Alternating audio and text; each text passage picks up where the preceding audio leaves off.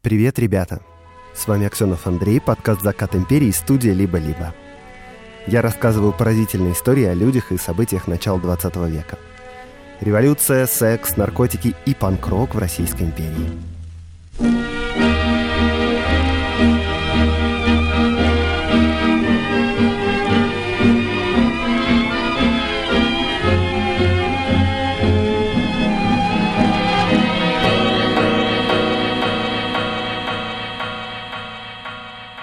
Важное объявление. Мы начали продажу билетов на мои открытые лекции 11 и 12 февраля Тбилиси и Ереван, но не за Кавказьем единым, потому что скоро я поеду по многим городам Европы, так что ждите, всех секретов не открываем, мы еще не везде до конца договорились, но подписывайтесь на соцсети, чтобы ничего не пропустить, и, в принципе, в подкасте я тоже буду давать объявления. Итак, приходите, пожалуйста, в Тбилиси и в Ереване, а лекция будет такой.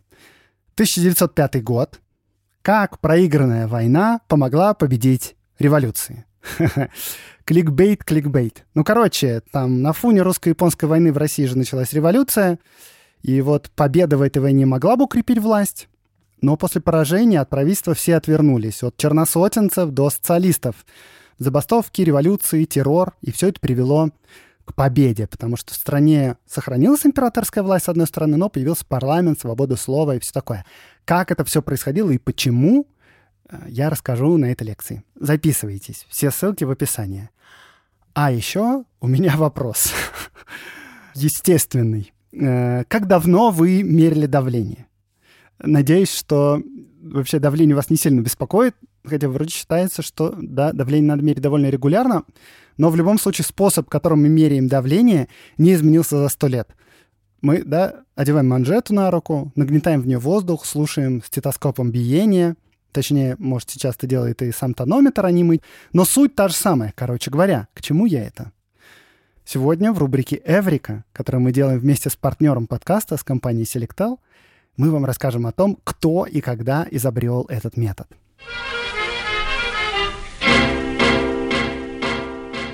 Российский хирург Николай Коротков предложил такой способ измерения давления в 1905 году на оставшем знаменитом докладе в военно-медицинской академии. Первые тонометры к тому времени уже были изобретены. Точно так же нагнетался воздух в манжету, но уровень давления измерялся с помощью столбика ртути, как вот в старых термометрах. И такой способ был прост и удобен, но он показывал только систолическое, то есть верхнее давление. А Николай Коротков изменил этот метод. Вместо ртутного столбика он предложил использовать стетоскоп. И суть заключалась вот в чем. Обычно ток крови в руке более-менее равномерный. С помощью стетоскопа не слышно биений. А когда артерия пережата манжетой, то биений тоже нет, потому что ну просто отсутствует ток крови. И вот мы постепенно ослабляем давление на руку. Сердце толкает кровь. И в тот момент, когда давление манжеты становится ниже давления крови, кровь начинает толчком как бы пробиваться через пережатую артерию. Этот момент и есть систолическое давление. Систола — это когда сердце толкает кровь. И вот мы его померили, но еще нужно померить давление диастолическое, то есть когда сердце расслаблено между толчками. И это тоже слышно, потому что когда мы перестаем слышать биение в стетоскопе, то это значит, что теперь крови не надо с усилием пробиваться через пережатую артерию, кровь течет спокойно, а значит давление в манжете в этот момент становится минимальным, и его называют диастолическим. И вот этот метод, предложенный Коротковым, является до сих пор единственным методом неинвазивного измерения давления, рекомендованным ВОЗ.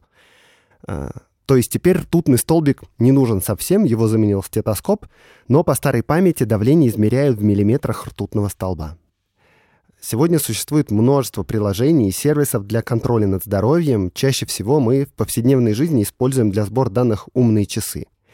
Но вот данные о здоровье людей — это одни из самых чувствительных данных, и их необходимо хранить особенно надежно. С помощью сервисов партнера подкаста, провайдера облаков и IT-инфраструктуры Selectel можно организовать надежное хранение данных по самым последним стандартам. На инфраструктуре Selectel можно хранить даже те данные, которые требуют высшего уровня защищенности – медицинские, финансовые и вот биометрию. И в этом помогает аттестованный сегмент ЦОД. клиентам не нужно переживать о безопасности инфраструктуры и соответствии российским законам и международным стандартам. Selectel об этом уже позаботился. Узнать больше о сервисах партнера и друга подкаста компании Selectel можно на сайте компании. А в телеграм-канале Selectel тоже много полезного. Например, аудиоэфиры об использовании современных технологий в науке и образовании. Все ссылки в описании выпуска.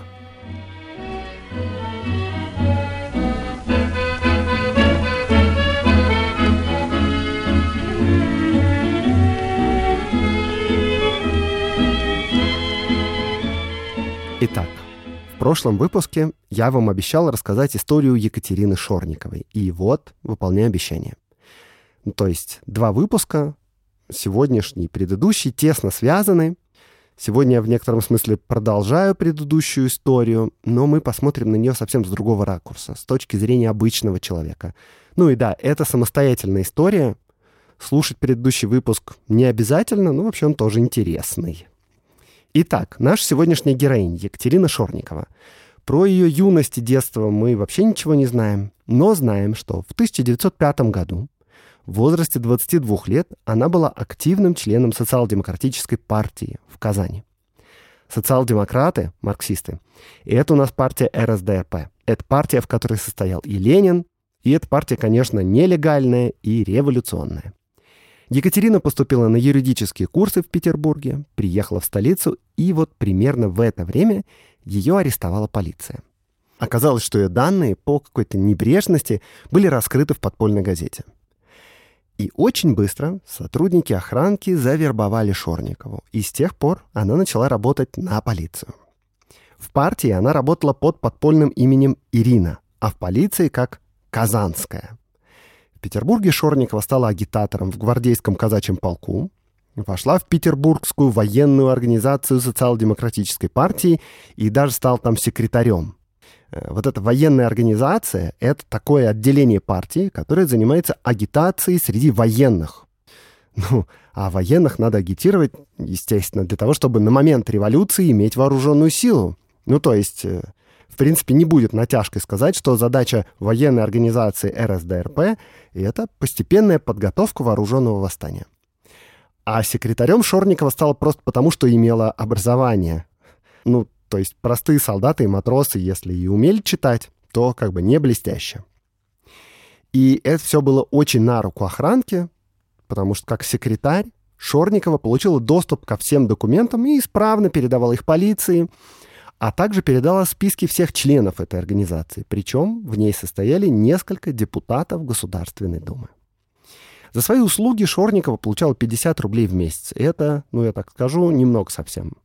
И Шортникова вспоминала, что охранное отделение вело себя в отношении сотрудников очень небрежно. Например, для связи использовалась специальная квартира. Все тайные агенты приходили в нее в один день и в один час и разговаривали со своими кураторами просто в разных комнатах.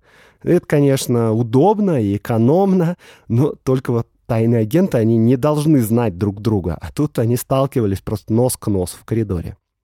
Еще она жаловалась, что ей не давали никаких подробных указаний, просто как бы следи за всеми и все. И так дела обстояли до весны 1907 года. В апреле на одном из собраний военной организации было принято решение о составлении наказа от солдат к депутатам Думы. Эти наказы были стандартной оппозиционной практикой в то время. Суть была вот в чем. Депутаты поднимают, допустим, вопрос о тяжелом положении крестьян и потрясают при этом письмами от народа, вот такими вот наказами нам, народным избранникам, народ вот какие требования передал. А, ну, практика состояла в том, что наказы эти писались подпольными партиями самостоятельно. И именно в том виде, который требовался политикам. И это дело было реально поставлено на поток. Самая знаменитая подобная слезница — это обращение к царю, которое несли рабочие во дворец 9 января 1905 года, когда случилось кровавое воскресенье. То обращение тоже, конечно, писали, ну, не совсем рабочие. И также дело обстояло и весной 1907 года. На партийном собрании постановили написать наказ, передать его солдатам, а солдаты уже в свою очередь должны были передать его депутатам, попросить, так сказать, от всего сердца исполнить волю народа. Короче говоря, дело рутинное, и Шорникова рассказал об этом куратору. Но куратор, подполковник Еленский, очень заинтересовался и попросил во что бы то ни стало принести копию этого наказа. Ну, нет ничего проще, Шорникова же секретарь организации. Она сделала две копии, одна из которых ушла солдатам, а вторая в охранное отделение. И этот злосчастный наказ станет событием, которое разрушит всю ее жизнь.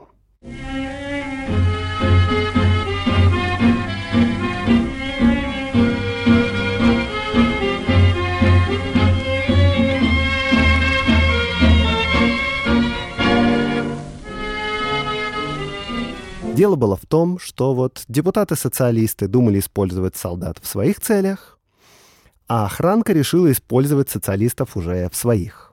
В это время царское правительство находилось в режиме жесточайшего противостояния с парламентом. К концу апреля 1907 года тогдашний премьер-министр Столыпин пришел к выводу, что с такой вот думой каши не сваришь, надо ее разгонять, но нужен повод — и самым удобным поводом было бы связать депутатов с какой-нибудь террористической или экстремистской группой. И вот, спустя самое непродолжительное время наказ, который своими руками перепечатала Шорникова, уже лежал на столе премьер-министра Столыпина. Текст начинался жалобами на тяжелые условия службы, а заканчивался вот так. «Это наш наказ, и вы должны внять нам, представителям петербургского гарнизона, которым суждено первыми пролить свою кровь за народное дело, когда вы призовете солдат на поддержку Государственной Думы. И от этого, примете ли вы наш наказ, зависит, пойдет ли солдатская масса за нами или против нас. Ну, поскольку Столыпину очень требовался повод, то решено было интерпретировать эти слова как призыв к вооруженному восстанию против правительства. Ну, или по крайней мере, признать достаточным поводом для ареста всех участвующих и привлечения депутатов Госдумы, если не к суду, то, по крайней мере, к расследованию. И вот вам, пожалуйста, связь депутатов с экстремистами. Думу можно разгонять. Позже, когда подноготная всей этой истории выплывет наружу, депутаты-социалисты будут утверждать, что этот наказ с самого начала был провокацией правительства. Будут говорить, что инициатором этой идеи были агенты полиции – Однако никаких подтверждений этому нет. Дело в том, что помимо Шорниковой, в этой военной организации РСДРП был еще один агент полиции – Болеслав Бродский. Они про друг друга не знали, и именно Бродский, в конце концов, рассказал об участии охранки во всей этой истории. Но и Бродский никогда не говорил, что он был инициатором этого мероприятия. Ну и в любом случае нет никаких сомнений в том, что наказ этот составили социалисты сами – без помощи агентов охранки. Автор известен. Это революционер Владимир Войтинский. И все, в общем-то, включая депутатов, были согласны с этим текстом, не видели в нем ничего подозрительного или провокационного, и, в общем-то, собирались использовать его в своих целях. А вот Столыпин решил использовать в своих.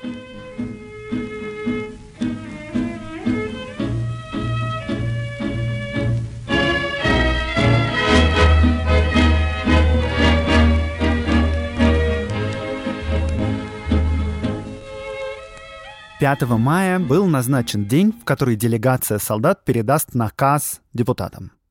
Они должны были принести его на квартиру думца, социал-демократа Ивана Озола. А одновременно с этим полиция должна была нагрянуть и арестовать всех, ну, за исключением депутатов, поскольку они обладают неприкосновенностью. И для того, чтобы не потерять своих агентов, Шорникову и Болеслава Бродского предупредили, чтобы в этот день на квартиру они не ходили. И вот Шорникова в ответ на это спросила, а что, типа, планируются аресты? И подполковник Еленский, ее куратор, ответил, ну что вы, никаких арестов не планируется. Он врал. И, кстати, для Шорниковой это было очень опасно. Потому что если полиция накрывает конспиративную квартиру, она арестует всех, включая агентов полиции, потому что нельзя делать исключений. Революционеры же поймут, что вот кто-то работал, оказывается, на охранку. Надо будет потом для своего агента организовывать побег из тюрьмы или что-то такое. Все это, в общем, сложно и ненадежно. И вот Шорникова, думая, что опасности нет, и даже не подозревая, что этот наказ запустит тектонические сдвиги в российской политике, все же решила пойти, типа проводить на квартиру делегацию солдат. На квартире присутствовало несколько депутатов социал-демократической фракции Госдумы. Кстати говоря, не все депутаты были в курсе того, что солдаты будут передавать наказ. И вот когда зашла эта делегация, то некоторые были удивлены. и даже встревожены. Но встреча прошла супер быстро. Солдаты прочли свой наказ, свой наказ. Иван Озал от имени всей фракции его принял, пообещал поддержку, ну и попросил поскорее уходить. Солдаты ушли через черный ход, и Шорникова с ними. И только через пять минут в квартиру ворвалась полиция. Epic, как бы fail. Хотели поймать за руку парламентариев, буквально при подготовке вооруженного восстания, но ни солдат, ни наказа, только несколько испуганных депутатов, их помощников и разных прочих членов партии. В квартире начался обыск, Депутатов, обладающих неприкосновенностью, собрали в отдельной комнате, но ничего интересного, к сожалению, не нашли. Там в списке изъятых бумаг значится, например, вот такие. Подлинная записка финансового комитета при военном комитете за печатью военной организации и подписью секретаря ФК с датой 13 апреля 1907 года о неимении средств на устройство концерта. Не густо, что-то не пахнет революцией. Иван Озал, хозяин квартиры, между тем протестовал против обыска. Он говорил, что квартира тоже защищена депутатским иммунитетом. И, кстати говоря, протестуя против обыска, схватил со стола одну бумагу и отказался ее отдавать. А это и был наказ. Таким образом, ничего предосудительного найдено не было. Но это не помешало полиции арестовать всех, ну то есть исключая депутатов, и еще спустя месяц трибуну Государственной Думы Столыпин потребовал снять неприкосновенность с них, потому что те готовили вооруженное восстание. Но постойте-ка, а как Столыпин мог требовать ареста кого бы то ни было? На каком основании? На основании того, что у них не было денег на организацию концерта? Ну, нет, конечно. В деле оказался подшит наказ со всеми его экстремистскими призывами.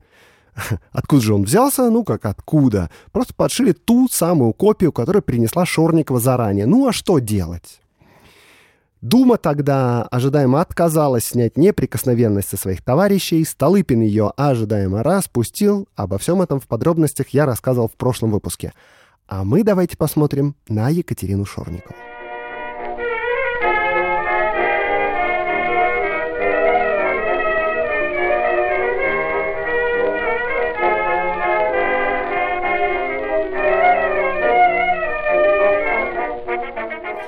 Она, в общем, в неприятной ситуации, но не катастрофической. Ну, то есть, да, партии очевидно, что где-то есть агент. Но кто он, непонятно. Шорникова не арестована. Все окей. Ей, безусловно, неприятно, что куратор ее обманул, что ее чуть не посадили, но, в принципе, жить можно. Но тут такое дело. На следующий день, после налета на квартиру, один из участников делегации, боцман по фамилии Архипов, был задержан полицией за пьяную драку. И этот боцман решил, наверное, не до конца протрезвев, что забрали его за то, что он был в составе делегации солдат на квартире у депутатов. И, недолго думая, он сдал всех членов этой самой делегации, включая Екатерину Шорникову. Полиция отправила запрос в Министерство юстиции, министерство выдало ордера на арест всех.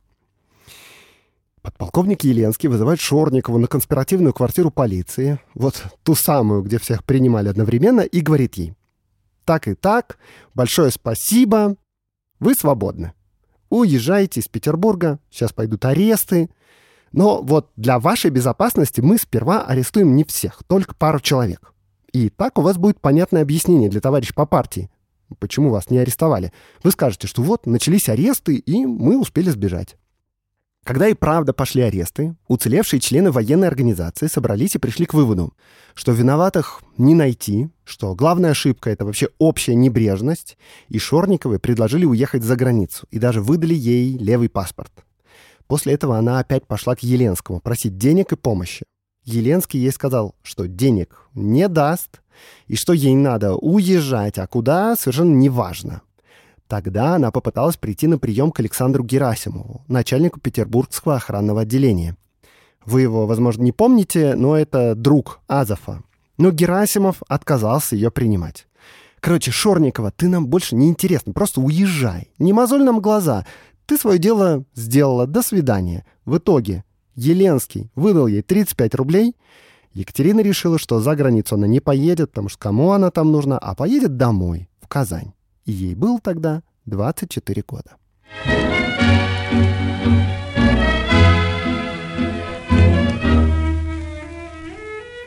После этого Шорникова жила между двух огней. Боясь разоблачения со стороны партийцев и одновременно боясь ареста, потому что она продолжала находиться в розыске. Охранное отделение просто забило на свою сотрудницу. Просто поражает некоторые шизофреничные ситуации. И когда после революции уже это дело расследовала чрезвычайная комиссия, то следователи тоже не могли взять в толк. Как вообще так вышло, что правительство одной рукой хочет арестовать Шорникову, а другой спасает ее от преследования, предупреждает об арестах, советует скрываться и так далее? Вот вам допрос директора департамента полиции Максимилиана Трусевича. Остановимся тут на одном пункте. Департамент полиции допускает госпожу Шорникову бежать. Затем следователь, как и все следователи, пишет постановление о привлечении этой госпожи по 102 статье Уголовного уложения – как вам представляется такая двуликая деятельность Департамента полиции? С одной стороны, этот орган Министерства внутренних дел отпускает своего агента, с другой стороны, орган Министерства юстиции привлекает этого агента по 102 статье. Мол, такую-то женщину нужно разыскать и арестовать, ибо она преступница. Трусевич. Это было бы совершенно справедливо, если бы департамент полиции знал, кто такая Шорникова, знал ее фамилию. Но я думаю, что если пересмотреть дела департамента полиции, вероятно, ее фамилии там вовсе не окажется. Следователь сообщает «разыскать». Чиновник пишет об этом в разыскной журнал. Если бы Шорникова значилась в алфавите департамента, то чиновники действительно могли бы сказать «позвольте, такая фамилия у нас есть». Председатель. Вам не кажется, что так мог бы отвечать помощник столоначальника, которому ставится в вину какая-нибудь канцелярская описка – но ведь вы стояли во главе учреждения, которое все время тем и страдало, что стремилось играть политическую роль в жизни страны. Трусевич, вы задаете вопрос, как это могло быть, что одно и то же учреждение играло по отношению к одному и тому же лицу двоякую роль. Я говорю, что если бы департамент знал, что агент Герасимова назывался Шорниковой, то дело было бы иначе. Трусевич такой, ну блин, чего вы к нам пристаете? Не понимаете, что ли? Обычная бюрократия, правая рука не знает, что делает левая. Чего вы удивляетесь? Ну, э, Трусевич, конечно, мог действительно не знать, что там подписывает начальник отделения, но еще нельзя забывать о том, что дело об аресте военной организации — это дело политическое. У нас с трибуны Госдумы аж целый премьер выступал и требовал ареста мятежных депутатов — между прочим, на основании сведений, добытых этой сотрудницей. если выяснится, что в этой организации секретарем был агент полиции, то бед не оберешься. Ну да, это не она писала наказ, но поди это докажи оппозиции потом. Дело в том, что в то время революционерами очень широко использовалось слово «провокатор». И словом «провокатор» называли любого агента полиции в подпольных организациях, даже если он никого ни на что не провоцировал, даже если он просто, скажем, перепечатывал какие-нибудь подпольные листовки. Революционеры считали, что если этот человек занимался чем-то нелегальным, и нас за это всех арестовывают, то постойте-ка, а если бы он этим нелегальным не занимался, то, может быть, и арестовывать никого не надо было. И это провокация получается. Но, с другой стороны, сложно быть членом нелегальной организации и при этом ничего нелегального не делать. Ну, короче, слово «провокация» было тогда распространено очень широко. И если, не дай бог, кто-то обнаружит, что в петербургской военной организации, по делу которой разогнали Думу, был провокатор полиции, то пиши пропало. Ну, в общем, у охранки были свои соображения, по которым они предпочитали не афишировать роль Шорниковой, а лучше всего спрятать ее куда-нибудь подальше. И так и получается, что с одной стороны Министерство внутренних дел своему агенту немножко помогает, а Министерство юстиции приказывает всем отделениям полиции искать опасную революционерку. И вот в августе полиция обнаружила ее след. Товарищ Ирина из партии РСДРП из военной организации уехала в Казань. Казанскому департаменту полиции передали ее приметы и наказали установить за Шорниковой наблюдение, если она там разыщется. Одновременно с этим подполковник Еленский сообщил Шорниковой, что ее местоположение раскрыто и что ей надо уезжать. Но она решила поступить по-другому. Типа, блин, я же сотрудница охранки, почему я должна бегать от полиции? Вообще-то вы меня обещали защищать. И она сама пришла в местное жандармское управление и рассказала, что она действительно в розыске, но это недоразумение, потому что она работала на полицию. Местный начальник, полковник Калинин, очень удивился и отправил в Петербург письмо с просьбой подтвердить эту информацию и вообще разъяснить, как ему действовать дальше. И из столицы ему ответили. Шорникову арестовывать не надо, но из розыска мы ее убрать не можем. Такие дела. Ну, типа, окей. На следующей встрече полковник Калинин все это объясняет Екатерине. И он тогда в ответ говорит, слушайте, от меня на работе в Красном Кресте требуют справку о благонадежности. Можете мне ее предоставить? И полковник Калинин опять в затруднении, потому что первый раз в его карьере его просят выдать справку о благонадежности лицо, состоящее в розыске и обвиняющийся в бунте против верховной власти в составе преступной группы. И он опять просит Центр разъяснить, как ему поступить. И из Петербурга ему говорят, Шорникова является безусловно благонадежной личностью, она оказывала содействие в борьбе с революцией, выдайте ей, пожалуйста, свидетельство. Из розыска убирать мы ее не будем, если что. В следующий раз Шорникова пришла в полицию в марте 1908 года, через полгода. Ей явно требовалась работа. Она попросилась назад в агенты, причем то ли она сама хотела работать подальше от центра, то ли охранное отделение нашло вакансию только на Дальнем Востоке. Но, в общем, из Казани во Владивосток ушла телеграмма. Желаете ли принять опытного сотрудника социал-демократа? Жалование 50 рублей, на проезд 100 рублей. Из Владивостока согласились Шорникову принять. И она начала поднимать свои знакомства подпольные, чтобы выйти на революционную организацию в Приморье. И пока все это устраивалось, в Петербурге очередной раз напомнили, что Шорникову надо арестовать. Вышел очередной официальный циркуляр, где, в числе прочего, говорилось о розыске Шорниковой опасной революционерки. И типа из Казани опять с недоумением спрашивают столицу. Слушайте, а что нам делать-то с Шорниковой? Она в розыске, или что, или как. И столица опять ответили в том смысле, что типа, ну чего как маленький-то, мы же вам еще полгода сказали, с Шорниковой ничего делать не надо. Розыск объявляет Министерство юстиции, ну пусть объявляет, а Шорникову мы сдавать не будем. Кстати говоря, из всех присутствовавших при передаче наказа 5 мая 1907 года, помните это вот, из-за которого Думу разогнали, осталось неарестованными всего только два человека. Екатерина Шорникова и еще там один. Это, конечно, с точки зрения революционеров несомненный успех, но и подозрительно тоже. И, видимо, Шорникова в конце концов передумала и решила во Владивосток не ехать с подпольщиками и полицией, никак не связываться и постараться жить обычной жизнью. Следующий год Екатерина провела в скитаниях. На работу ей устроиться сложно. Для женщин вообще не так много было мест, на государственную службу ее не брали, ну, типа, она же в розыске. Полиция, судя по всему, не всегда помогала Шорниковой, потому что документы у нее были просто старые на свою фамилию. Она ездила в Петербург и просила денег у своего бывшего куратора, Еленского, но тот ей денег не дал и сказал, немедленно уезжай из столицы, это опасно, тебя тут арестуют. Некоторое время она жила в Самаре, причем местный полицмейстер вошел в положение и даже помогал ей деньгами. Из Самары она перебралась в Уфу, но в Уфе оказалось очень активное подполье, и Шорникова стала бояться, что ее будут преследовать. В конце 1910 года она совершенно измученная уже пишет в столицу письмо. Ваше Высокопревосходительство, имею честь просить вас выдать мне единовременное пособие в размере 300 рублей для внесения залога в винную лавку. Все эти годы я жила в нищете, что могут подтвердить полковник Калинин в Казани и полковник Крицкий в Самаре, которые мне помогали и давали на хлеб, иначе я бы умерла с голоду. На место, особенно казенное, мне нельзя поступать было в Казани и Самаре, так как меня знала полиция за революционную деятельницу. От постоянного волнения за свою участь я стала совершенно больна, и кроме того, нищета так повлияла на мое здоровье, что мне необходимо лечиться. Поэтому я обращаюсь к вам, ваше превосходительство, и прошу выдать просимое мною пособие. Так как я уверена, что правительство не оставляет своих верных слуг, то я надеюсь, что департамент мне не откажет. Надеюсь, что к Рождеству я получу это пособие и встречу праздник не в нищете и страхе, как прежде, а в радости. Казанская.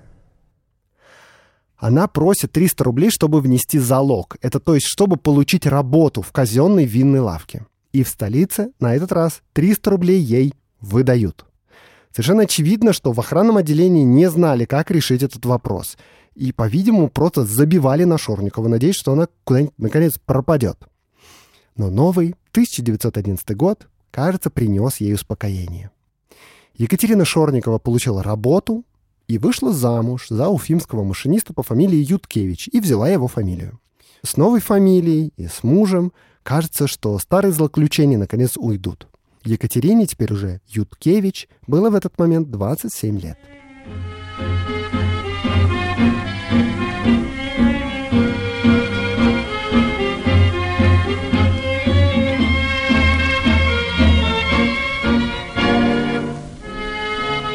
12 ноября 1911 года в эмигрантской газете «Будущее», которую издавали в Париже, было опубликовано заявление Болеслава Бродского. Болеслав Бродский — это второй агент полиции, который был внедрен вот в эту вот военную петроградскую организацию, а газета «Будущее» — это довольно интересное явление. Главным ее редактором был Владимир Бурцев, и эта личность легендарная. Его называли Шерлоком Холмсом русской революции — Именно он в свое время разоблачил Азова. Это такой журналист-расследователь, и он на страницах своей газеты публиковал разные правительственные документы, результат своих расследований, сведения о работе охранки и все такое. Короче, это такой дореволюционный Беленкет.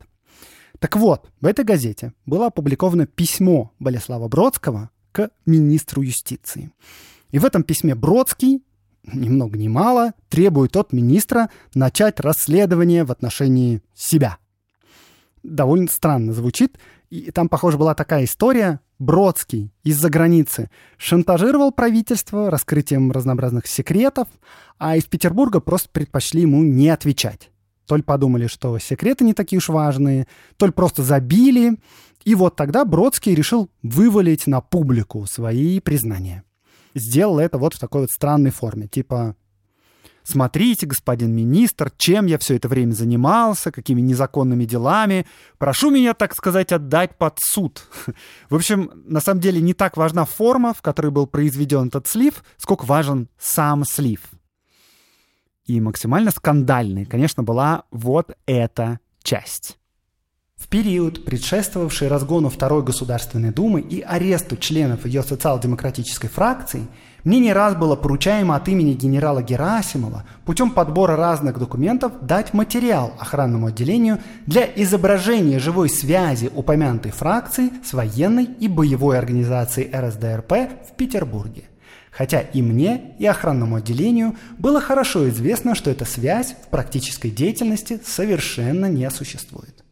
Охранное отделение, судя по словам ротмистра Еленского, хорошо было осведомлено заранее о причинах посещения помещения социал-демократической фракции солдатами.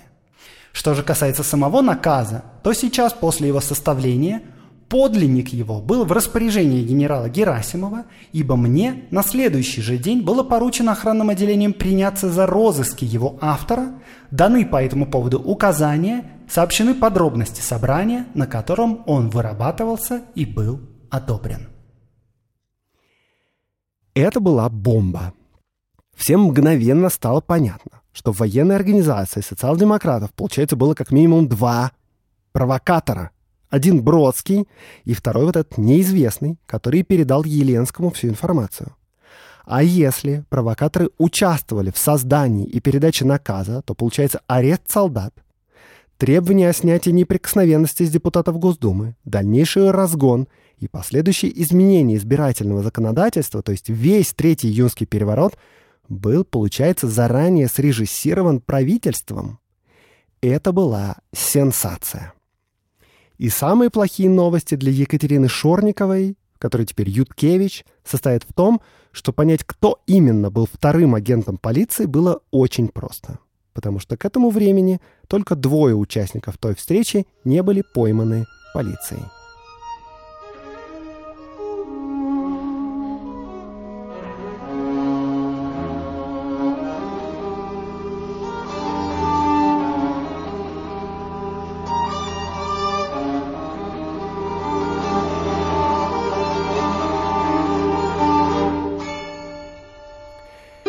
Скандал действительно вышел невообразимых размеров. Примерно полгода в Думе шли дебаты, социал-демократы требовали отправить запрос от парламента к правительству по этому делу, спикер парламента Радзянко предлагал все обсудить на закрытом заседании, социал-демократы требовали открытого, короче, началась политическая кутерьма, которая закончилась тем, что Дума удовлетворилась ответом из Министерства внутренних дел о том, что, ну да, агенты военной организации действительно были, но в составлении наказа они не участвовали, в инициировании тоже, так что это нельзя назвать провокацией. Но это все в нашей сегодняшней истории не главное. А главное состоит в том, что мужу Екатерины кто-то написал письмо, где рассказал о прошлом его жены. И он ушел от нее. Екатерине пришлось искать работу. Она устроилась помощницей к адвокату, но про нее пошли толки. Местный начальник жандармского отделения, обнаружив у себя злостную революционерку, скрывающуюся от каторги, решил ее арестовать. Но Екатерину предупредил дворник, и она сбежала в Самару. В Самаре ее узнали рабочие и пригрозили убить. Летом 1912 года она уже в Саратове. И там пришла на прием к полковнику Комиссарову, начальнику местного жандармского управления. Комиссаров позже вспоминал это так. Она ругательски ругала Еленского и Герасимова. Говорила, что ее использовали и выбросили за борт, что дали ей всего 800 рублей, и она путалась в Казани. Она, собственно, производила впечатление полунормального человека. Истеричка какая-то она была, по-моему.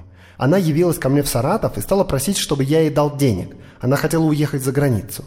Так как я с ней никакого дела не имел и не хотел ничего брать на себя, я написал в департамент. Департамент не отвечал. И я опять написал. Она говорит, Куда же мне деваться?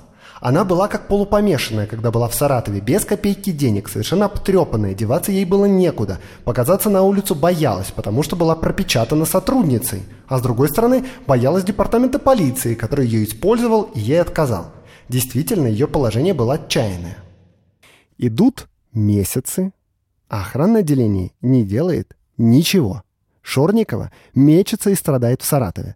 Комиссаров ее удерживает. Надо, типа, дождаться, что там решат в столице. А в столице, кажется, надеются, что если перестать замечать Шорникову, то, возможно, она сама куда-нибудь исчезнет. В ноябре того же года Бродский еще раз подливает масло в огонь из-за границы и опять со страниц парижской газеты «Будущее». Сначала он там саркастично жалуется, что его до сих пор не вызвали на допрос, как он того требовал. Типа, а как тебя вызвать? Ты за границей, блин, сидишь. Ну, в общем, дальше он пишет. Охранное отделение хорошо, скажу даже отлично, знало о той роли, которую играла в военной организации социал-демократов упомянутая Шорникова – После начатия дела о заговоре указанная Шорникова решила окончательно поехать в Казань, так как проживать в Санкт-Петербурге было для нее, несмотря на все, довольно опасно. За отъездом Екатерины Шорниковой из Петербурга охранное отделение наблюдало через своих филеров. Из Петербурга Екатерина Шорникова уехала в Казань, где первое время проживала в номерах Соболевского на Мокрой, кажется, улице – и об этом охранное отделение хорошо знало. Ввиду изложенного, я имею честь представить на разрешение вашего высокопревосходительства следующий вопрос. Имеет ли охранное отделение законное право отписываться официально не разысканно и в то же время хорошо знать, где находится разысканное? А, бедная Шорникова. После этих новостей она, кажется, совсем потеряла голову. Комиссаров говорил, что ей надо уезжать как можно дальше, в Южную Америку, потому что Европа слишком близко. Европа кишмя кишит российскими революционерами. А дело не двигалось.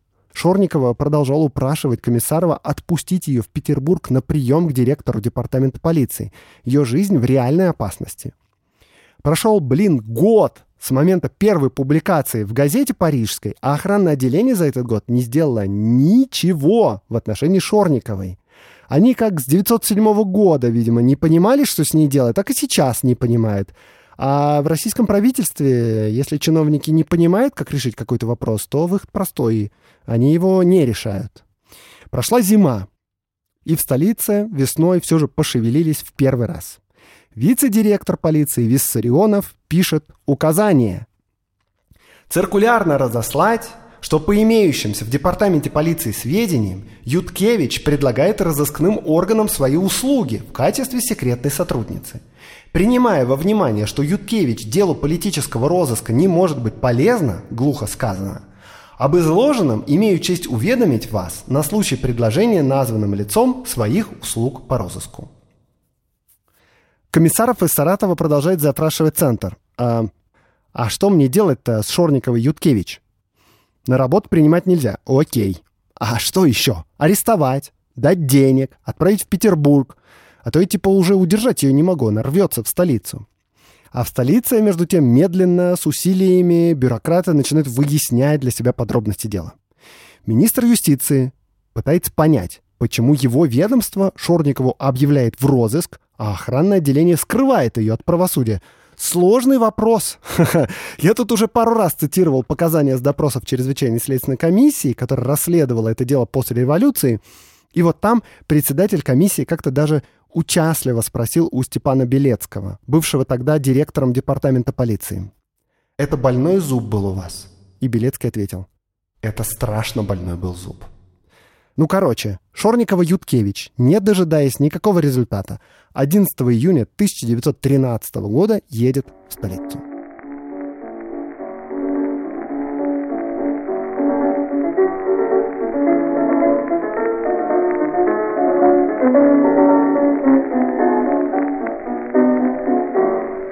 Екатерина хочет попасть на прием к заместителю министра внутренних дел Владимиру Джунковскому, но выясняется, что его не будет в столице до середины июля. Тогда она пошла в департамент полиции встретиться с директором Белецким, но ей сказали, что директора сейчас нет, лето на дворе, приходите попозже, а вас доложат.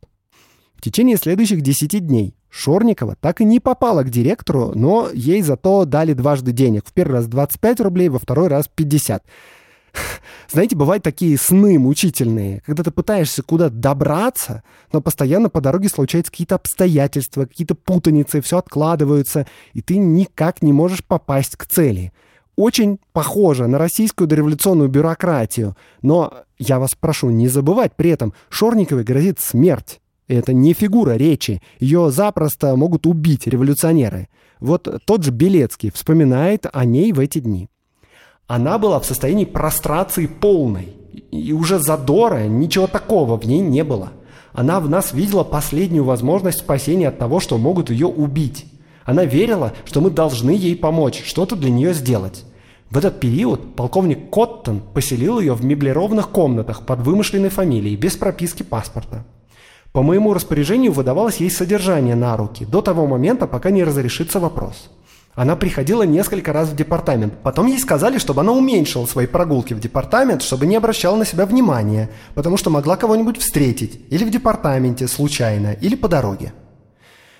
Короче говоря, надо, наконец, что-то решать. И российская бюрократия собирается с силами и решает покончить с этим вопросом, наконец, раз и навсегда. 24 июня на правительственной даче премьер-министра Владимира Каковцева проходит экстренное заседание Совета министров. Лето было жарким, и чиновники заседали на веранде. Решать судьбу Шорниковой собрались.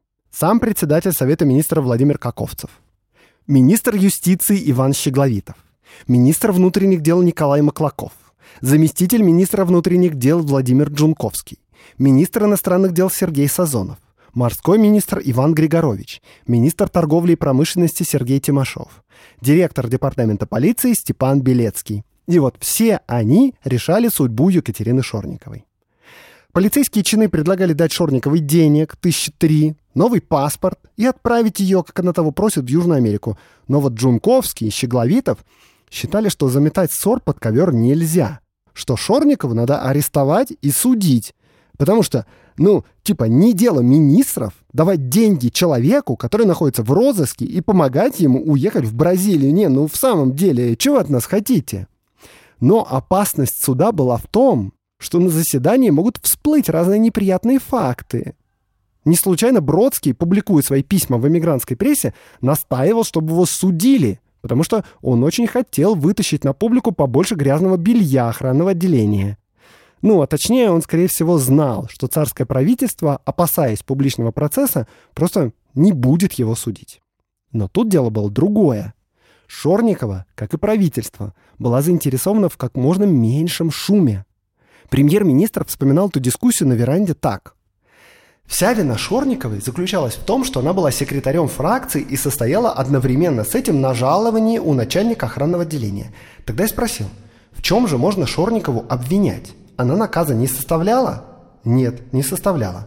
Значит, она преступление не совершила. Не совершила. Какое же она преступление совершила? Она была секретарем фракции. Но состоя секретарем, она явилась? Значит, они знали, что она секретарь. Как вы можете поставить на суд обвинительные пункты против Шорниковой? Тогда было сказано, да, обвинять ее нельзя. Обвинять надо жандармское управление, которое знало, что она была секретарем фракции и приняло копии наказов, не ею составленных. Тогда возник вопрос о том, что нужно эту Шорникову ввергнуть в узилище, заключить в дом предварительного заключения и направить дело в порядке, установленном законом. В итоге Екатерину Шорникову действительно решили отдать под суд. Но министр юстиции Иван Щегловитов, человек очень хитрый и довольно беспринципный, предложил решить этот вопрос тихо, быстро, без пыли и шуму. Вот таким образом. Вместо того, чтобы судить Екатерину обычным гражданским судом, сразу передать это дело в правительствующий сенат. Это фактически высший суд империи. И там максимально быстро провести заседание, вызвать в качестве свидетеля директора департамента полиции Степана Белецкого, который объяснит все дело в нужном свете – но, собственно говоря, нужный правительству свет не противоречит истине. Шорникова действительно была тайным агентом, и поэтому наказанию не подлежит. Но инициаторкой злополучного наказа она не была и не участвовала в его написании. Вся задача была в том, чтобы решить дело очень быстро, не поднимая скандала. И Шорникову было решено предупредить, чтобы она не пугалась. Ее отдадут под суд, но оправдают, а потом дадут денег и отправят в Америку. После этого дело завертелось очень быстро – 3 июля был отдан приказ об аресте Екатерины Юткевич в девичестве Шорниковой, и 6 июля 1913 года, блин, спустя 6 лет, дело было закрыто. Белецкий просил выдать Шорниковой 3000 рублей, но Джунковский, по выражению Белецкого, скопидомничал, и в результате Шорниковой выдали только 1800. 4 сентября 1913 года Екатерина Шорникова с новыми документами села на поезд до Будапешта. Последние известия о ней приходили из Болгарии, и как дальше сложилась ее судьба, совершенно неизвестно.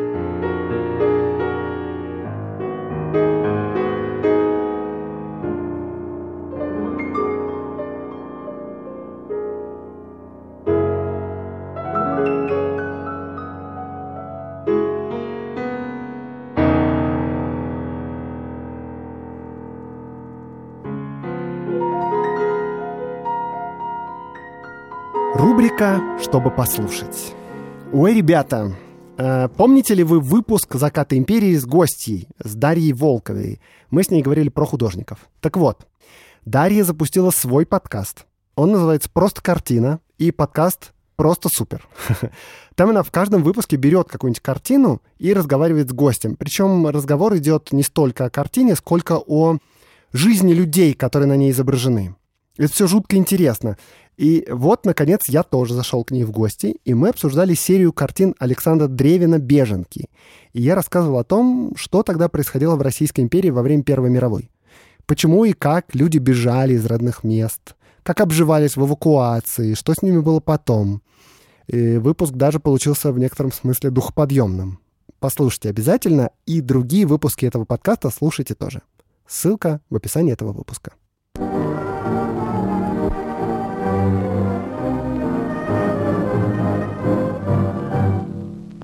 С вами был Аксенов Андрей, подкаст «Закат империи», студия «Либо-либо». Этот выпуск для вас готовили. Редактор Катерина Серебренникова, фактчек Евгений Каланский, работа со звуком Семен Аксенов, взаимодействие с партнерами Гульнара Делекторская. До встречи через неделю.